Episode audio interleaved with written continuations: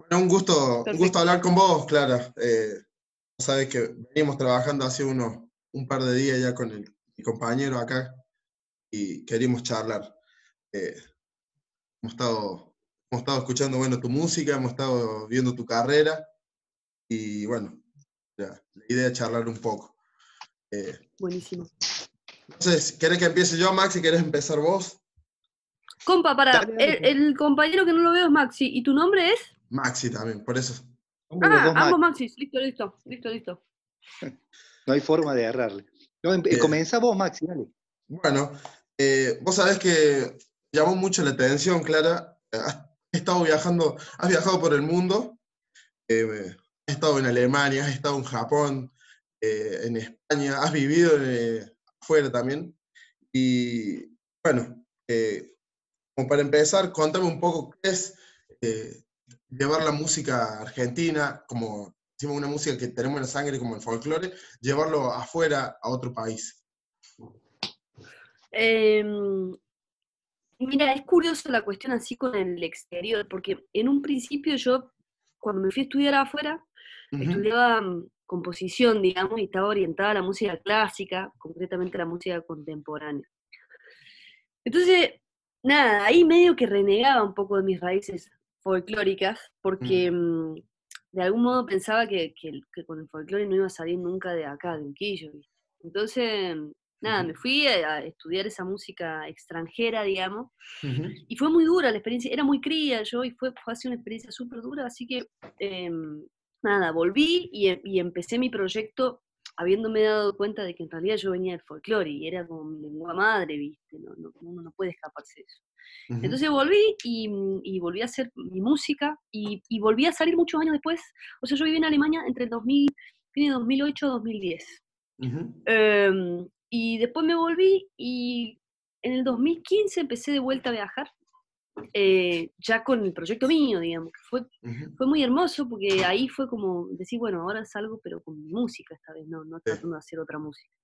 Em, y siempre fue muy bien recibida, en líneas generales, la, la, digamos, quizá un poco eh, depende de qué tan extranjero sea el grado de, de, recibimiento, ¿no? Porque, por ejemplo, no es lo mismo ir a tocar a España, que es prácticamente como decir un barrio de acá, que ir a tocar a Japón, digamos. Japón era como, uno viene de Marte, ¿viste? Y, y ha sido siempre una experiencia sumamente gratificante la de salir con la música.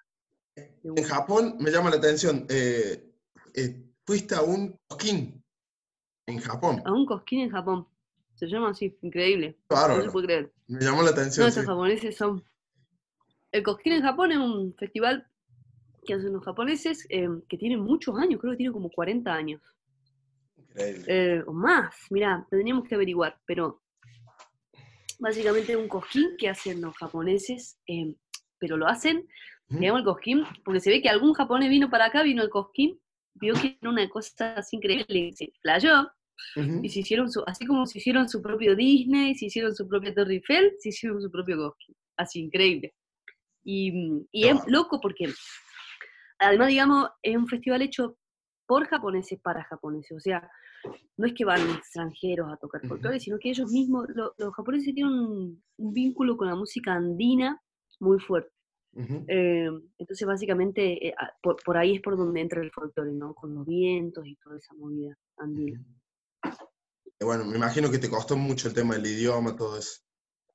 Uh, mi japonés todavía no era tan fluido como ahora. Ah, no, nunca mi japonés, mentira. Pero Em, tenía un traductor, por cierto, porque si no uno está literalmente eh, fuera de, todo. Si no, tiene, si no tiene un traductor.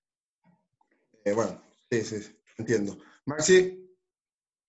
Bien, eh, si sos vecina de Unquillo, seguramente conoces a otro río, tercerense muy de ciudadano destacado de Río Tercero como el Culín Carballo, Raúl Culín Carballo. Mira, vos sabés que son todas personalidades célebres, pero yo te voy a hacer una confesión. Yo vivo de Unquillo, vivo en las afueras de Unquillo. O sea, vivo a dos kilómetros del pueblo. Ah. Y nunca fui una persona muy sociable, aparte. Eh, y además, mi, toda mi, escuela, digamos, transcurrió en Córdoba. Entonces, realmente no soy como una vecina que tenga así amistades unquillense. No voy a hacer vida de pueblo al pueblo. Soy como una especie de mitaña acá. pero, pero por cierto que lo conozco por, de nombre, digamos, igual que tantos otros unquillenses célebres. Eh, bien, Clara, con respecto a ese clic que te hizo el folclore estando en Alemania, yo cuando escuché esa nota en otra entrevista, esa, esa declaración o expresión tuya, inmediatamente me acordé de Pedro Aznar, cuando él estaba estudiando en Berkeley toda la música de jazz, todo lo moderno, y en un momento como que a él le cae la ficha y dice, pero sí, está, todo bien con los norteamericanos, con su música que yo admiro y estudié. Pero en Argentina tenemos una música de raíz folclórica que es increíble. Y ahí él se volvió y empezó a indagar en el folclore, digamos, fue como que uno de afuera también lo ve de otra manera, ¿no? Absolutamente, absolutamente. Y sobre todo, Em, a mí una de las cosas que me dio el, hecho de haber viajado y haber escuchado así como compartido con otros músicos, es la dimensión de justamente de eso, de decir que em, los países, digamos, que tienen una identidad musical tan, tan, tan clara como la tenemos nosotros, no son muchos realmente. No, no, no es una cuestión que abunde en el mundo. Quizás en Latinoamérica se da un poco más, pero por ejemplo, en Europa las cuestiones así de, las tradiciones musicales eh, no, son tan fuertes como acá, o por lo menos yo lo vivo así porque realmente crecí en un lugar donde, donde el folclore es lo que se respira todo el tiempo, digamos. De hecho, bueno, ahora estoy justo en la casa de mi padre, yo eh, en, un quillo, digamos, mi padre tiene un campo, donde esta es la casa de él que tiene internet, por eso tengo que venir a hablar acá. Mi casa está a 50 metros para atrás. Ah. Eh, pero digo, como este lugar es el que me crié, y como verán, ahí hay maneras, digamos, o sea, como el folclore siempre fue parte de mi, de mi escenario. Quizá no es la misma realidad que le toca a un pibe que nace y crece y, se desarrolla en, Capital Federal, pero digo, realmente la, posibilidad de, mamar así en directo el, folclore es muy rica, entonces hay algo en nuestra forma de hacer música que siempre se que siempre termina haciendo una diferencia. Eh, a, a nivel cuando uno sale de los límites del país, digo, ¿no? Eh, quería preguntar, bueno, eh, fue la persona que te dio la primera guitarra, te puso la guitarra en las manos, y ahora estás eh, a full con el bajo. Dime cómo es eso de ahora estar a full en el bajo. Es un instrumento distinto, obviamente. Eh, ¿Cómo conociste ese instrumento? Siempre fui muy curiosa, sigo siéndolo, digamos.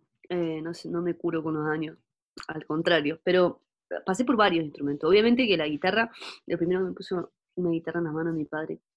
Está acá dándole comer a los perros mientras. Eh, pobre, que es su, es su casa. Eh. y, y, en realidad, más allá, o sea, la guitarra siempre me acompañó, pero hubieron otros instrumentos que, o sea, como, como siempre fui curioso, hubieron otros instrumentos como el saxo, como el piano, como, bueno, básicamente esos dos instrumentos me senté a estudiarlos. Y en esa misma línea, em, bueno, el, bajo me, Después, yo había hecho un disco con un chelista, y evidentemente esa cuestión así como de la frecuencia grave combinada con la voz me, resultó interesante, entonces dije, bueno, me voy a comprar un bajo, a ver qué onda. Y me compré un bajo y empecé así autodidactamente, digo, como intuitivamente, Intuitivamente me refiero a que uno dice, bueno, si uno toca la guitarra, que son seis cuerdas, bueno, le saca dos y seguí tocando y el bajo. Y no, realmente tiene, lo, que, me voló la cabeza es que realmente hay que cambiar la forma de pensar para tocar el bajo. Sobre todo yo toqué durante mucho tiempo el bajo de cuatro, ahora hace un, tiempo que toco el bajo de cinco, pero, pero mm, la forma de concebir la música es otra. Entonces realmente me empezó a enamorar eso y a su vez empecé también a descubrir que ahí tenía algo algo especial, digamos, ¿no? Algo especial en el sentido de podía desarrollar un lenguaje propio porque no había, sobre todo porque no tengo, no es que no haya bajistas que toquen como toco yo, hay miles de bajistas que toquen como toco yo, pero, pero yo nunca fui gran consumidora de bajistas. De hecho, salvo Richard Bonan y Richard Bonan y Víctor Guten, digo, como no, no, no tengo muchos bajistas así admirados. En el sentido de que nunca me senté a escuchar un bajo. De hecho, yo soy esa persona que escuchaba un bajo y decía, ah, la verdad que si suena o no suena no me estaría enterando porque el bajo como siempre va ahí con la bata, ¿viste? Entonces de repente nada, empecé a, desarrollar ahí un lenguaje que bueno, hasta el día de hoy sigo, sigo investigándolo y me, encanta. Eh, Maxi.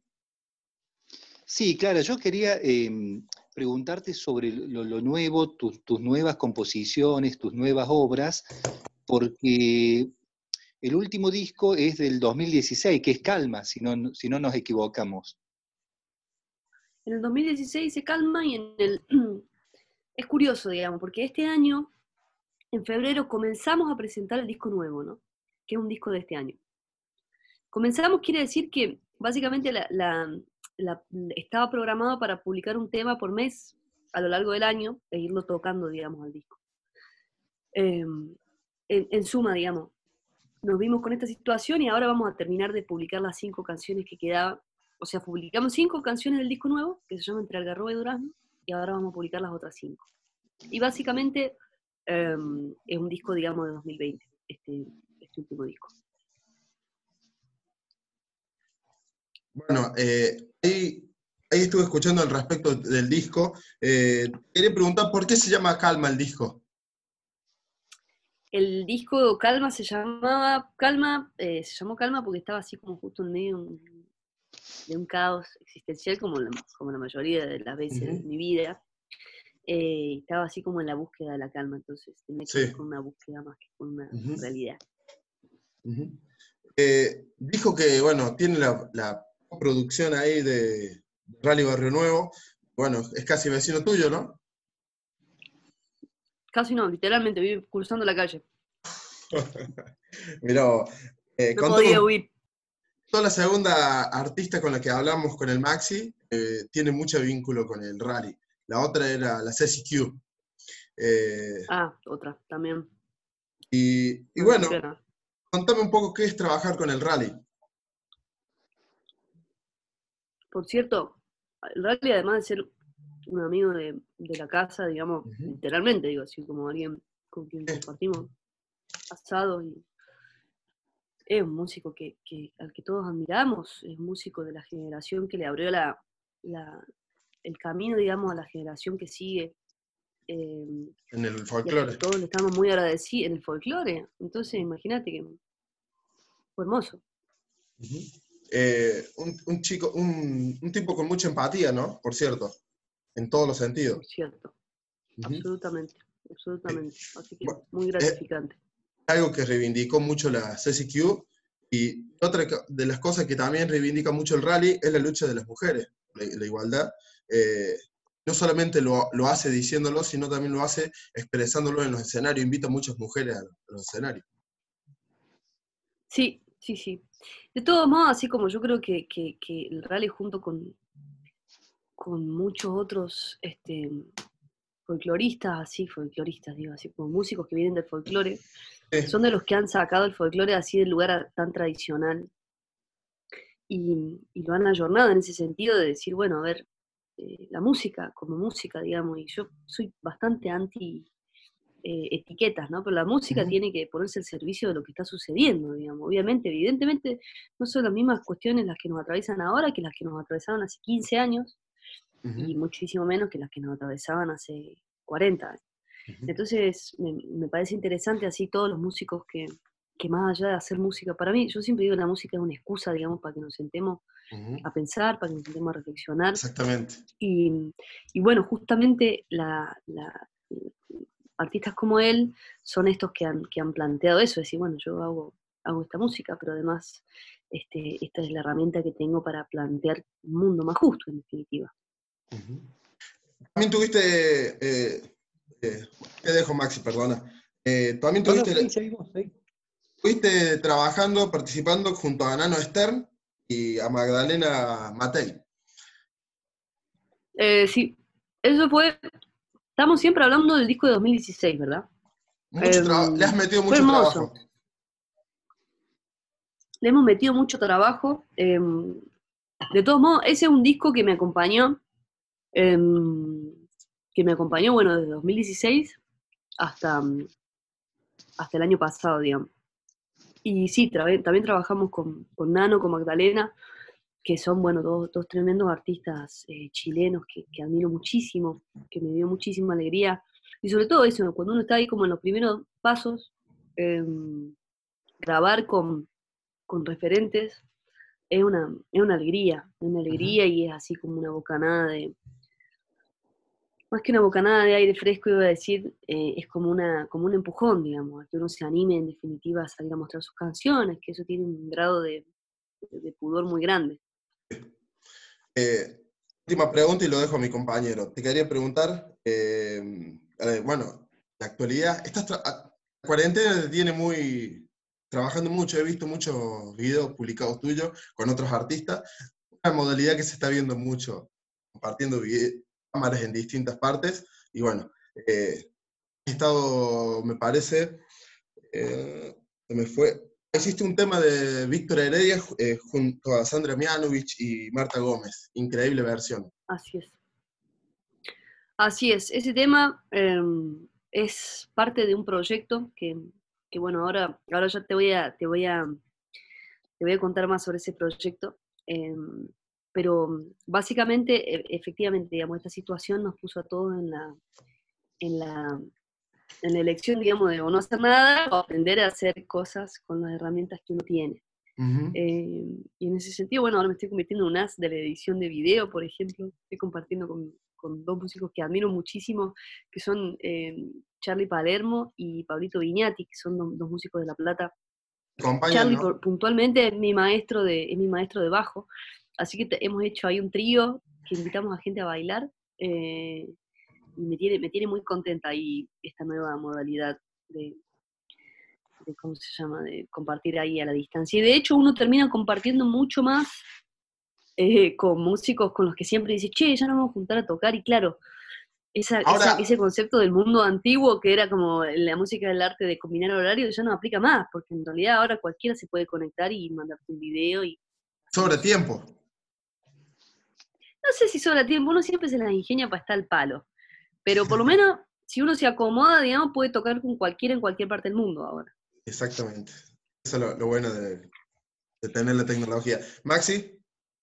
Sí, otro proyecto en esa línea, que yo creo que van dos entregas, si no, si no nos equivocamos, es Música para la Ciencia, que grabaste uno con Eruca y el otro, bueno, no, lo encuentro ahora en la Con Marta, esa, esta, esta, esta versión que mencionó tu compañero, tu tocayo Maxi, eh, esas dos entregas eh, fueron las primeras, que si si querés así, te podemos hablar sobre el proyecto ese, que es un proyecto con el que me puedo sentar y hablar toda la tarde del proyecto ese, porque sí, por supuesto. Me tiene súper contenta. Básicamente, el, proyecto fue así. Yo tengo una, amiga que trabaja en un, en un laboratorio, que cuando todo esto empezó, yo le, empecé a mandar, me enteré que la loca estaba laborando 15 horas por día, entonces le empecé a mandar eh, canciones, o sea, me mandé un par de canciones grabadas con el celu, diciéndole, che, te voy a acompañar ahí un poco. Em, y, y después de la segunda canción dije, che, pero estoy grabándole acá con el celu y podría hacerlo más lindo. Entonces los invité a mis compañeros y quisimos dar una sorpresa hicimos una primera canción hermosa con que le invitamos a Sandra Mianovich y a Marta Gómez. Hicimos esa primera versión de Razón de Vivir para regalársela a Andrea. Y lo que pasó fue por un lado hermoso porque porque por cierto que la canción, la música tiene un poder así infernal en términos de, explosión de visibilidad, pero por el otro me frustró un poco que yo pensé, digamos, que con el solo hecho de poner en la dedicatoria que iba dedicado a mi amiga, que estaba trabajando tantas horas y que estaba haciendo un trabajo enorme, la gente se iba, se iba como a como a enterar, digamos, como que eso le iba a dar visibilidad. Y en realidad lo que descubrí fue que la música se llevó puesto, digamos, mi, gesto, porque en realidad quedó como la música, ah, que no hay poca gente, eh, digamos, en proporción a las personas que, a las que les llegó la música, Poca gente se enteró de que estaba haciendo Andrea. Entonces me frustré un poco y, redoblamos la apuesta y dijimos, bueno, vamos a hacerlo de vuelta, pero esta vez vamos a tratar de organizarnos mejor para que realmente se entienda que lo que queremos hacer es hacer visible el trabajo de, Andrea, no, no no hacer esto nomás así por, por hacer música. Entonces hicimos este segundo capítulo con Luca, eh, hermoso, por cierto, así además levantamos la vara muchísimo, porque ya empezamos a, plantear así como un... Y en el medio se empezó a sumar gente, digamos, que nos empezó a ayudar, ¿no? Esto que empezó como, empezó de a uno, después éramos el trío, y de repente se empezó a sumar gente, y, y empezamos, empezamos a, bueno, largamos el tema de, de Y yo me di de vuelta con la misma situación, digamos. Me di de vuelta con que no se estaba, o sea, que, mi intención, que en definitiva era eh, hacer visible el, trabajo de, en este caso, de, nuestra amiga, no se estaba, aun cuando en el final del video dice para Andrea y su equipo y qué sé yo, no, no, se terminaba de, no se terminaba de entender. Entonces, ¿qué pasó? Después de ese capítulo, agarramos y dijimos, a ver, vamos a, vamos a armar realmente un, proyecto, digamos. Eh, evidentemente había un montón de cosas que estaban en mi cabeza, pero no estaban en, bajadas a la tierra, ¿no? Entonces dijimos, bueno, vamos a armar un proyecto que realmente tenga em, como la claridad que, yo estoy tratando de bajar, que, la tenga bajada. Entonces, ¿qué, ¿qué, pasó? Que se hizo un proyecto de 10 personas en las que entraron a trabajar comunicadores, gente en las redes, además de mis, además de mis compañeros de banda, que son los, mejores compañeros que le pueden tocar a cualquiera, porque además de hacer música, o sea, digamos, este último mes, la última entrega fue el 25 de, de, abril. La próxima va a ser la semana que viene, de paso les cuento. Todo este mes no hicimos más música. Ya teníamos la música lista, pero lo que hicimos fue em, empezar a armar, digamos, la, máquina de comunicación, la máquina que nos ayudara a, aclarar de qué se trataba. Entonces, ¿qué, ¿qué, pasó? Armamos un sitio web donde está todo el equipo, digamos, ya no soy yo, es un equipo de 10. Armamos un, sitio web, armamos las redes y, tratamos de empezar a explicar de qué se trataba este proyecto, digamos, que básicamente la esencia del proyecto es poner la música al servicio de hacer visible el trabajo de los científicos, que empezó con Andrea, pero ahora el proyecto es que capítulo a capítulo defile un, un científico nuevo. Entonces, em, bueno, justamente nos encontramos ahora en el momento en el que vamos a, tirar, digamos, el, próximo capítulo. Es un proyecto que está armándose, entonces estamos ahí viendo que, se, nos ocurrió en un principio armar charlas, que de hecho seguimos pensando en armar charlas, pero las charlas quizás las vamos a armar un poco más adelante. Ahora lo que vamos a hacer es empezar a armar capítulos que muestren al final del capítulo el trabajo que viene haciendo algún científico que Andrea va a elegir. Eh, y nada, la verdad es que ese, proyecto me tiene así, pero súper ilusionado, súper ilusionado, muy contenta. Bueno. Eh, Clara, ¿podés decir la dirección del, sitio web para difundirlo? Claro, claro, buenísimo. Perdón que no lo dije, lo tendría El sitio se llama Música por la Ciencia, musicaporlaciencia.com. Pues, y lo que empezó como música para la ciencia, bien bien lo dijiste, Maxi, eh, se transformó en música por la ciencia, para, para, para realmente eh, utilizar este concepto como de atravesar la ciencia con la música y sobre todo em, cambiar la cabeza en el sentido de decir, che, esta vez somos los músicos los que estamos así al servicio de, de los científicos, digamos, somos los músicos los que estamos en la tribuna haciéndole linchada a los, a los que están jugando, pero no somos nosotros los protagonistas, entonces nos tiene muy contentos. Eh, quería preguntar, eh, en cuestiones de, cuestiones de grabación y, discos, eh, después que se pase todo esto, ¿se viene algo nuevo?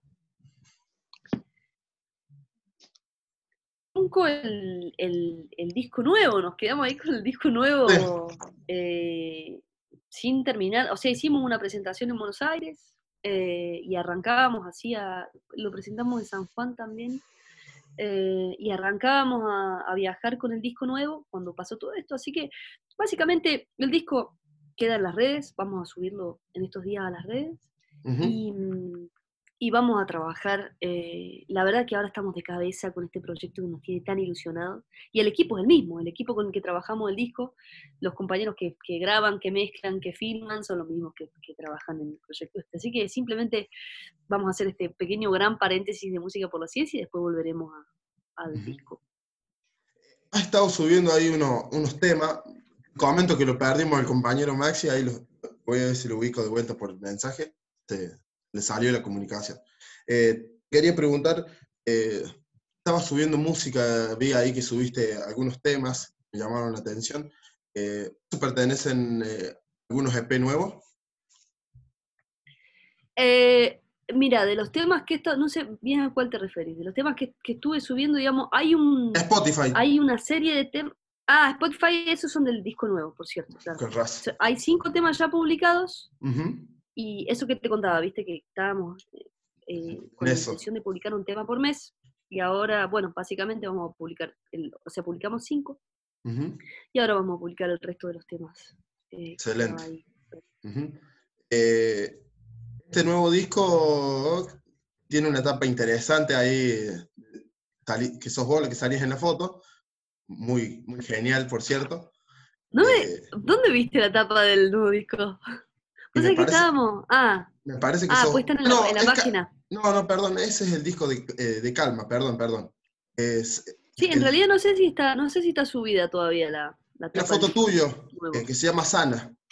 Sana, Sana. Mm, ah, ese tema es del disco, pero no está la tapa todavía subida. La tapa es una tapa que da miedo. No me digas. Sí, ya la va a ver. Sale vos la foto. Es arte de tapa. Sí, eso también te voy a recalcar, un arte de tapa muy interesante. Eh, es el mismo, el que diseñó calma. que el que diseñó entre el Garrobo y Durazno es el mismo. Es el mismo diseñador y un campeón, con Ruiz. Eh, este disco también participa en el rally, así que vuelvo a repetir, una persona muy... está ahí. Sí, el, el, eh, el rally participa en el calma, digamos. claro, se están medio mezclando los, los, los tantos. en este disco nuevo, el disco nuevo que hicimos es un disco que grabamos a trío y en vivo, digamos. Así, un disco que nos metimos en el estudio y grabamos así como en una tarde. Eh, contándote un poco al respecto de esto que está pasando, eh, ¿imaginas que va a cambiar algo eh, el mundo en general? Em, que, va, que van a cambiar las cosas, sí, seguro, mm. porque ya lo, ya, lo, ya lo han hecho, digamos, ya han cambiado las cosas. si es para mejor, eh, o sea, que se, que, se, que se está así como exacerbando todo, seguro eso.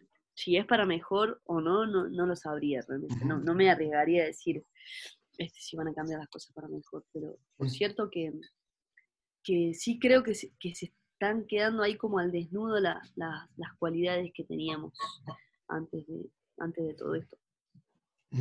Maxi, ya volviste, ¿no?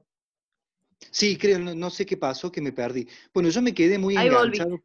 sí, por suerte, sí.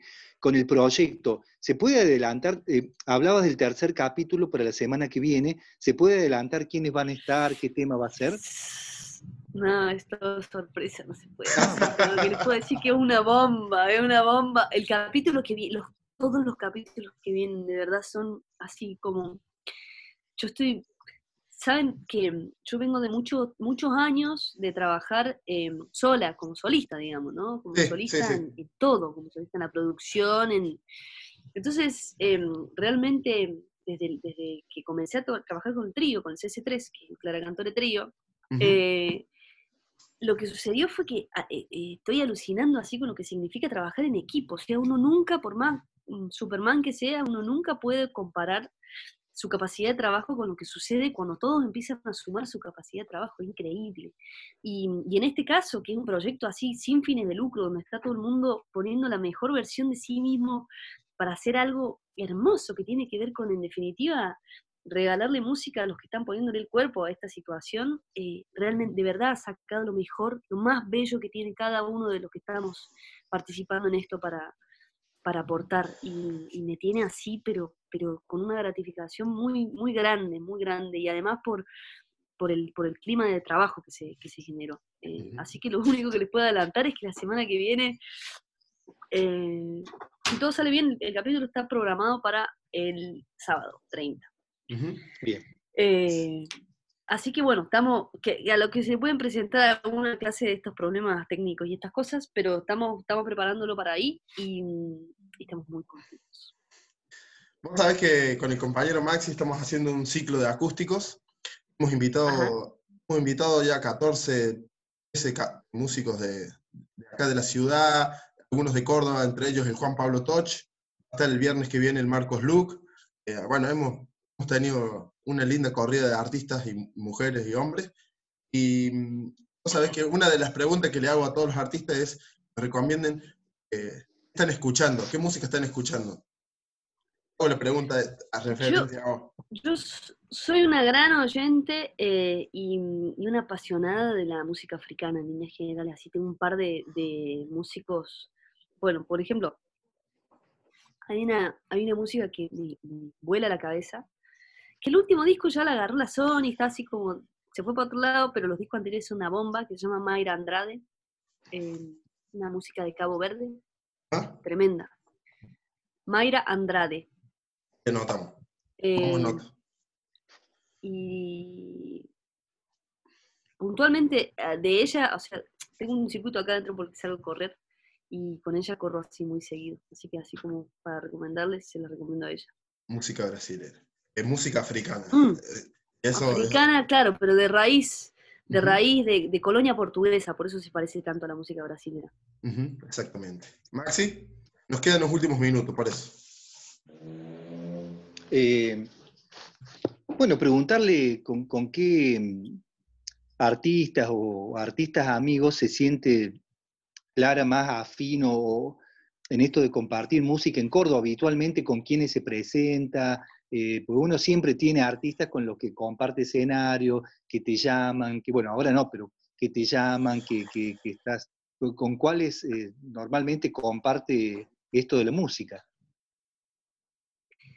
¿Artista de Córdoba decís? Sí, sí, de Córdoba.